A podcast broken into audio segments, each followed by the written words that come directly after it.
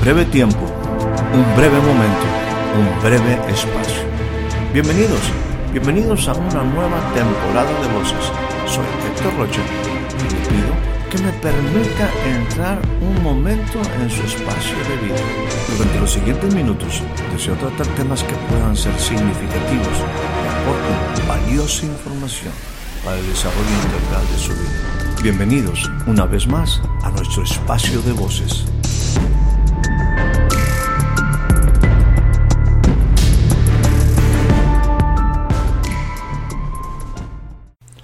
Le doy a usted la más cordial bienvenida a este nuevo breve espacio de voces. El día de hoy estaremos inicialmente considerando una escritura que se encuentra en el Evangelio según San Juan en sus versículos 39 y 40. Dice de esta manera, escudriñen las escrituras, examinen las escrituras, porque a ustedes les parece que en ellas tienen la vida eterna, y ellas son las que dan testimonio de mí. Estas palabras Jesús las está refiriendo a la gente que, le rodeaba. En esta ocasión, pues escribas, eh, fariseos, ¿verdad? Gente que preguntaban acerca, acerca de su ministerio, ¿verdad? Eh, las preguntas eran interesantes por parte de la gente porque ellos definitivamente cuestionaban el ministerio de Jesús, cuestionaban por qué él hacía las cosas, cuál era su relación con Juan, ¿verdad? ¿Cuál era, eh, con qué autoridad, de dónde venía, por qué declaraba que él era hijo de Dios? Bueno, eh, en muchas diferentes ocasiones estas cosas habían estado pasando y Jesús entonces está hablando a, este pueblo, a, el pueblo judío, que una de las grandes cosas que el pueblo judía, eh, la nación judía, ¿verdad? Eh, se pregunta mucha gente, bueno, ¿cuál es la ventaja de ser judío? Bueno, pues una, una de las cosas de la ventaja de ser judío, aparte de los pactos, aparte de muchas otras cosas, de que de ahí viene Jesús conforme la carne, es que a ellos le fue dada la ley. La ley era algo que se enseñaba, la ley era algo que el pueblo judío tenía como una forma de, aprendizaje desde, desde, la niñez. Eh, en este sentido, pues eh, eran instruidos, eh, eran pues capacitados, entrenados, enseñados en la vida, ¿verdad? A través de las escrituras. Las escrituras en este caso se referían particularmente a lo que hoy conocemos como el Antiguo Testamento, ¿verdad? Lo que viene siendo la ley y los profetas. ¿Qué significa esto? Pues bueno, la ley eh, me habla de Génesis, Sexo, Levítico, Número, Deuteronomio en una forma general, los, los libros de Moisés y los profetas y la historia del pueblo de Israel. En este sentido, el pueblo, lo que está diciéndoles Jesús a la gente es, mira, yo sé que ustedes genuinamente están buscando, como todo ser humano, alcanzar la vida y alcanzar la trascendencia. Yo sé que ustedes buscan en la ley, en la palabra, en las escrituras, la vida. Y eso, pues me parece loable, pero bueno, todos los cuestionamientos que estaban haciendo era porque Jesús entendía que ellos no estaban comprendiendo correctamente las escrituras. Y es ahí donde los invita a escudriñar, a examinar, a inquirir en las escrituras. Esto es realmente a la comprensión de las escrituras. Y es donde Jesús, y aquí permítame eh, parafrasear un poco, Jesús les invita, dice, mira, yo sé, o miren, yo sé que ustedes genuinamente están buscando las cosas que pertenecen a la vida, que pertenecen a, la piedad, que ustedes están buscando genuinamente encontrar lo mejor de la vida y de la trascendencia. Y Jesús les dice, yo les invito a que ustedes que están y que saben y que entienden que en las escrituras está la vida, quiero nada más hacerles un señalamiento. Si ustedes son genuinos, si ustedes son profundos, si ustedes verdaderamente desean conocer la vida, van a encontrar que las escrituras hablan de mí, las escrituras dan testimonio de mí. Recuerde usted que, que Jesús vivió conforme a las escrituras, así es que es algo que siempre le invitaré a que usted y yo aprendamos a vivir conforme las escrituras. Bueno, déjeme hacer referencia a algo más. Una ocasión, ya en otro, en otro tiempo, ¿verdad? Cuando Jesús había resucitado, se encuentra o se acerca a dos hombres que ese mismo día que Jesús había resucitado se encaminaban hacia Emaús. Y bueno, ellos van ahí cuestionando, van tristes, Jesús mismo eh, se acerca porque ellos no habían entendido que Jesús había resucitado, todavía no tenían esa convicción, todavía no, no tenían esa certeza y, bueno, ellos seguían envueltos en sus preocupaciones, en sus pláticas y hasta discutiendo un poco por ahí. Jesús mismo se acerca, le dice, eh, dice, y esto hago referencia al capítulo número 24 versículo 27 del Evangelio según San Lucas, dice lo siguiente, y comenzando desde Moisés y siguiendo por todos los profetas, les declaraba en todas las escrituras lo que de él decía. Déjame decirte que toda la escritura, todas las escrituras nos hablan, nos hablan del testimonio, del testimonio de la vida de Jesús, del propósito, del destino, de la plenitud que en un momento los pactos de Dios a través de Jesús, del ministerio, de la obra de Jesús, una obra maravillosa para ti y para mí. Por lo tanto, cuando Jesús, volviendo acá a este pasaje inicial de Juan 5:39, cuando decía escudriñen, examinen las escrituras, eh, definitivamente Jesús les invita y dice, porque ellas dan testimonio de mí. Si ustedes están buscando la vida eterna, van a encontrar que todas las escrituras se refieren, dan testimonio de que en mí está la vida, la vida trascendente, la vida eterna. Le invitaría a, ver algunos de nuestros eh, envíos anteriores cuando hablamos de la verdad y déjeme decirle, Jesús no está mintiendo. Recuerde usted, no ha habido otro hombre en la historia que se atreva a decir yo soy la verdad. El Evangelio según San Juan registra declaraciones del mismo Jesús hablando acerca de sí mismo, diciendo, yo soy el pan de vida, yo soy el camino, la verdad y la vida, yo soy la luz del mundo, yo soy la puerta, yo soy el buen pastor, yo soy la vid verdadera. En aquel momento también cuando eh, se da la resurrección de Lázaro, él dice, yo soy la resurrección y la vida. El que cree en mí, aunque esté muerto, vivirá. Esas son declaraciones de Jesús. Son palabras poderosas, llenas de verdad. Ahora, déjame ir a, en este momento al capítulo número 5, versículo 40. Esta escritura está en el contexto de la invitación que hace Jesús a que en las escrituras ellos encuentren el testimonio de que la vida está en él. Lo que dice el versículo 40 es una verdad también. Dice de esta manera. Y no quieren venir a mí. Permítame emplearlo. Ustedes no quieren venir a mí para que tengan, para que tengan vida. Está viniendo de Jesús. Esta pudiera ser una declaración enmarcada definitivamente en la tristeza. ¿Cómo es posible que la gente no quiera venir a Él para tener vida? Quizás solamente se compara como en aquel tiempo también cuando llegó a la ciudad de Jerusalén y al verla, dice la escritura que lloró sobre ella diciendo, oh si también tú conocieras a lo menos en este tu día lo que es para tu paz. Si tú también tuvieras la oportunidad de conocer a lo menos en este día lo que es para tu paz. Hago referencia simplemente del capítulo 19 del Evangelio según San Lucas, versículos 41 y 42.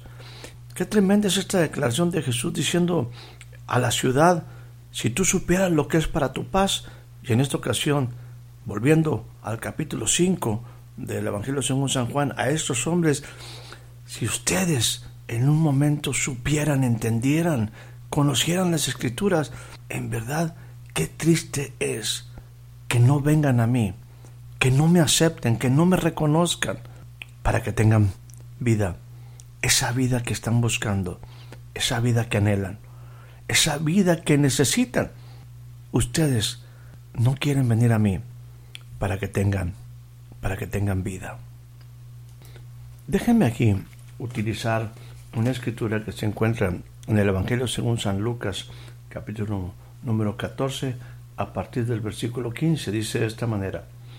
Oyendo esto, uno de los que estaban sentados con él a la mesa, este es otro momento en la vida de Jesús, le dijo, Bienaventurado el que coma pan en el reino, en el reino de Dios.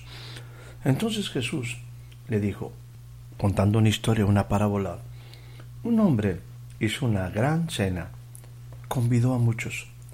A la hora de la cena, envió a su siervo a decir a todos los convidados, vengan, que ya todo está preparado. Y todos a una comenzaron a excusarse. El primero dijo, he comprado una hacienda y necesito ir a verla. Te ruego que me excuses. Otro dijo, he comprado cinco yuntas de bueyes y voy a probarlos. Te ruego, te ruego que me excuses. Otro dijo, acabo de casarme y por tanto no puedo ir. Vuelto el siervo con su amo, hizo saber estas cosas a su señor. Entonces, enojado el padre de familia, dijo a su siervo, Ve pronto por las plazas y las calles de la ciudad, y trae acá a los pobres, a los mancos, los cojos y los ciegos. Y dijo el siervo, Señor, se ha hecho como mandaste, y aún, aún hay lugar. Déjame decirte que estaba, obviamente aquí hay muchas cosas interesantes. ¿Cuántas cosas, cuántas cosas muchas veces nos pueden apartar del gran momento, del gran momento con, con nuestro Dios, del gran momento con Jesús? esta tipología, esta forma que Jesús utiliza en esta parábola, hay una invitación. Eh, en este caso es una forma figurada, pero eh, cuando Jesús está hablando con aquellos eh, que hacíamos referencia en Juan 5, es Jesús mismo diciéndoles, oigan, las escrituras dan testimonio de mí.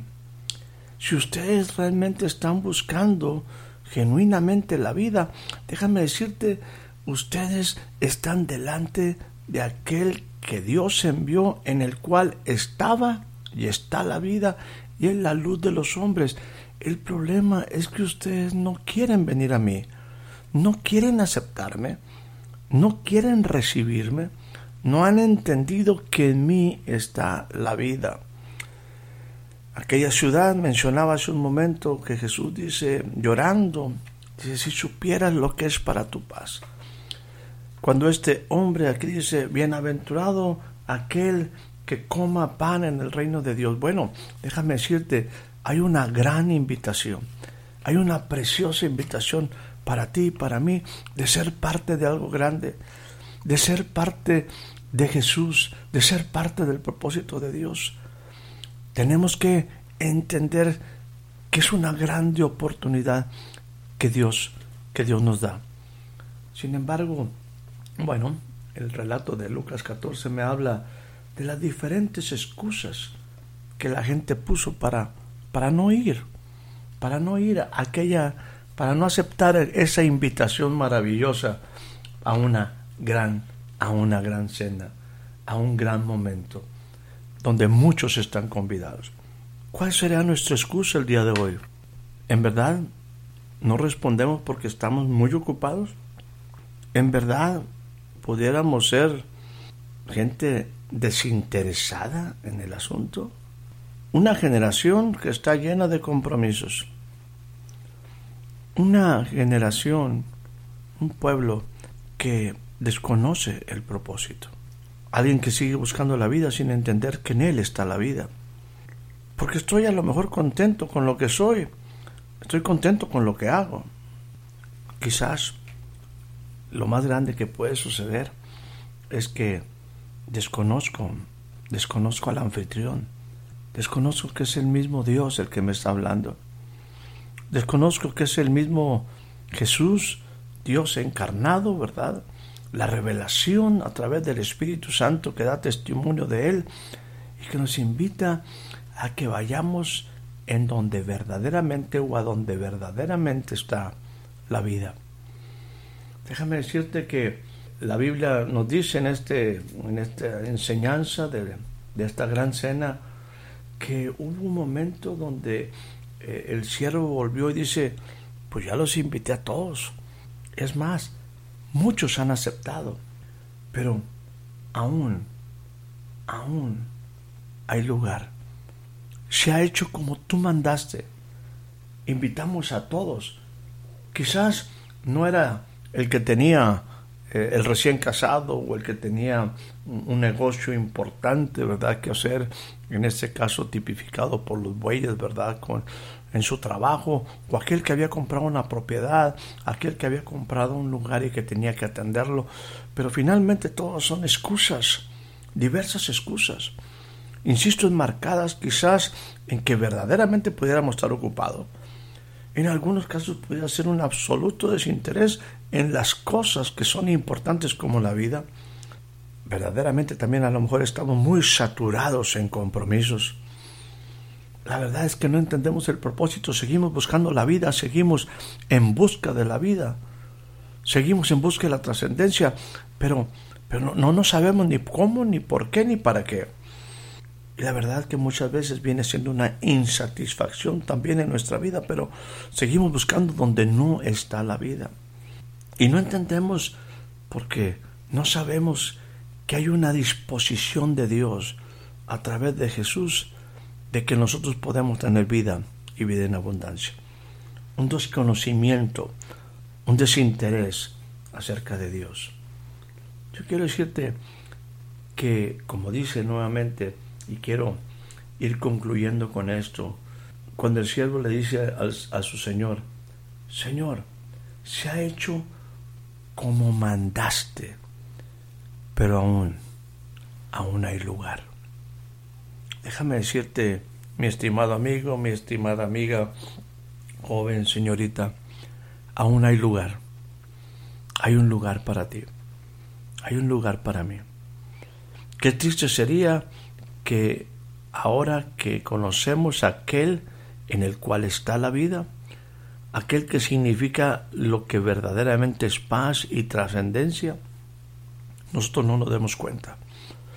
Nosotros estemos tan envueltos quizás en algunos casos positivamente en tantas actividades que perdemos la oportunidad. O quizás en algunos casos en desesperanza, quizás en algunos casos en, en duda, en cansancio, decirte, todavía hay lugar, todavía hay lugar. Jesús dice, Jesús te dice, ¿y no quieres venir a mí para que tengas vida? Yo te invito, te invito a que, dejando toda excusa, entendiendo que el Señor está hablando a tu corazón, que está hablando al centro de tu vida, a ti que genuinamente estás buscando la vida y la trascendencia, decirle, Jesús, aquí estoy, te necesito, quiero conocerte, quiero, he entendido que verdaderamente tú eres una opción real de vida. Yo quiero caminar contigo. Sé que esto es verdad, sé que esto es vida y yo quiero entrar en esa dimensión de poder conocerte como el pan de vida, como la luz del mundo, como la puerta, como el buen pastor, como la vid, la vid verdadera.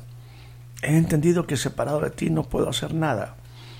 Y sé también que ahora entiendo que también eres la resurrección y la vida. Eso me habla de trascender para mí y mi familia. Muy bien, déjame decirte, qué bueno que lo reconoces. Qué bueno que estás en este momento, en esta posición de decirle, Jesús, entiendo la oportunidad que tú me das, la invitación que tú me das. Déjame decirte, todavía hay lugar para ti. Todavía hay lugar a la mesa, a la mesa del Cordero. Todavía hay lugar en la gran cena. Todavía hay lugar en el precioso Jesús para ti y para mí. Todavía puedes encontrar esperanza en Jesús. Todavía puedes encontrar paz en Jesús. Todavía puedes encontrar la vida y la vida eterna en Jesús. Jesús invitaba a aquellos hombres a examinar las escrituras y que descubrieran que ellas daban testimonio de que en Él estaba la vida. Solamente tenían que querer. Aquellos hombres, sin embargo, estaban en esa problemática y Jesús se las presenta. Y ustedes no quieren venir a mí, aun sabiendo que en mí está la vida. Ustedes no quieren venir a mí para que tengan vida. No cometamos el mismo error. Tú y yo, que hemos buscado la vida, entendamos que en Él está la vida. Ve a Él, vayamos a Él, tomemos la decisión de querer y acerquémonos a la vida, la vida que está en Él. Que tengas una excelente noche, que tengas una excelente tarde, un excelente día. Espero haya disfrutado de este breve espacio de voces. Soy Héctor Rocha. Hasta la próxima.